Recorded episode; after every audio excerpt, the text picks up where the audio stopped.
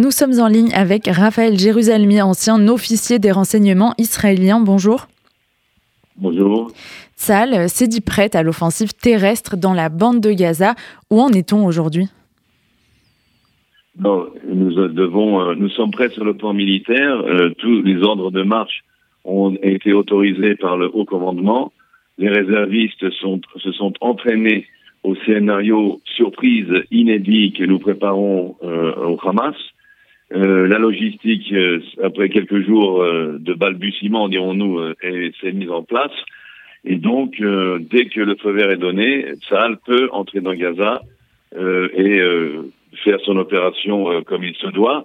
il y a eu une opportunité sur le plan tactique qui a été ratée, parce que le haut commandement de Tsal n'a pas reçu l'autorisation euh, du gouvernement pour euh, entrer en, jeu, entrer en action. Euh, espérons que la prochaine opportunité qui se présentera, le gouvernement réagira plus vite et, et laissera faire. En attendant, euh, l'entrée terrestre est bloquée. Elle est aussi bloquée euh, à cause de la pression américaine. L'administration Biden a clairement demandé aux Israéliens de euh, reporter euh, l'offensive terrestre euh, tant qu'ils ont encore quelques espoirs de réussir sur le plan diplomatique à faire libérer les otages, du moins les otages ayant une double nationalité. Justement, ces otages, ils sont à plus de 200 retenus à Gaza. Est-ce qu'il y a une quelconque information sur leurs conditions de détention après justement la libération de deux otages vendredi? Alors, le nombre actualisé, c'est 222 maintenant.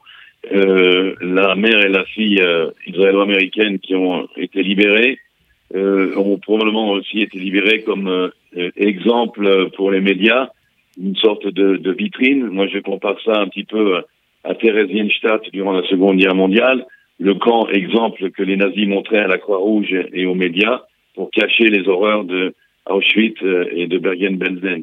Donc, il y a quelques otages qui étaient en, en bonne santé, dirons-nous relativement, euh, exprès pour cela. Euh, ceci étant dit, euh, j'ai espoir pour les, les, conditions de vie des otages dans la mesure où ils représentent l'assurance vie des hauts dirigeants du Hamas. Les otages israéliens sont le dernier rempart de défense que pourront avoir les hauts dirigeants du Hamas face à l'avancée de Tsahal et ils pourront sauver leur peau, négocier même leur passage vers l'Égypte en disant ben voilà, laissez-nous partir vivants et nous vous rendrons les otages. C'est l'espoir que je place dans, dans cela. Nous n'avons pas de renseignements sur leurs conditions de détention. Euh, nous pensons qu'ils sont déjà dans les tunnels et dispersés. Euh, n'oublions pas que euh, c'est seulement 70 à 75% des otages qui sont aux mains du Hamas. D'autres sont aux mains du djihad islamique. D'autres encore sont aux mains de petites factions autonomes affiliées à Al-Qaïda ou Daesh. Et même quelques-uns aux mains de, de citoyens privés gazaouis euh, qui ont eu le bon goût de se joindre au massacre euh, du 7 octobre. Donc ça complique évidemment les choses. Nous avons de plus en plus d'informations, cependant, grâce aux interrogatoires des terroristes capturés et aux téléphones qu'ils avaient sur eux, grâce à, euh, à, nos indicateurs sur le terrain, aux agents infiltrés sur le terrain, euh, nous commençons à voir de plus en plus de pistes, mais évidemment sur le plan tactique, opérationnel, ça va être extrêmement difficile d'atteindre ces otages euh, et d'y arriver sans qu'il soit euh, exécuté d'abord par ceux qui les détiennent, bien sûr. On a appris qu'un terroriste palestinien qui s'était infiltré en Israël le 7 octobre dernier a été abattu hier. Euh, comment est-ce possible et est-ce qu'il y a un risque qu'il y en ait encore d'autres? Ben, La preuve que c'est possible.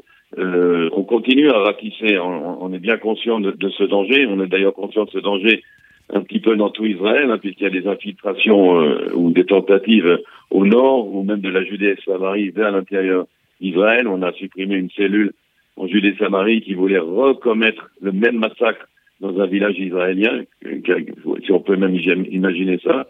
Et donc, euh, oui, c'est possible, mais euh, ce sont vraiment des cas isolés et qui sont certainement cachés quelque part, affamés, fatigués, plus vraiment en état de nuire, je, je le pense. Il y a beaucoup de populations du nord et du sud d'Israël qui sont déplacées en ce moment. Est-ce que les risques sont encore très forts au niveau de ces deux fronts-là? Absolument. Ce qui est inquiétant au nord comme au sud, ce sont tous les projectiles de courte portée, parce qu'évidemment, les missiles dont dispose le Hezbollah et même le Hamas peuvent atteindre des grandes villes, Ashkelon, Beersheba et même Tel Aviv. Mais ce qui, ce qui est dangereux, c'est les, les, les, projectiles de courte portée, les obus, les mortiers, contre lesquels le bon de fer a plus de mal à réagir à temps. et donc, il vaut mieux évacuer. Plus, de nouveau, ces tentatives toujours, ou ces espoirs qu'ont les terroristes de s'infiltrer et de recommencer à, à, massacrer des Israéliens innocents qui trouveraient sur leur chemin. Donc nous sommes obligés, au nord comme au sud, euh, de prendre euh, des précautions, de faire attention à épargner. Euh, c'est un petit peu la même chose qu'on fait avec les habitants de Gaza. On leur a demandé d'évacuer les zones de combat. Et eh bien nous aussi, nous protégeons nos civils en leur demandant d'évacuer les zones de combat, du moins les plus proches de ce qui peut être véritablement euh, dangereux pour eux. Merci beaucoup d'avoir été notre invité, Raphaël Jérusalemi, ancien officier des renseignements israéliens.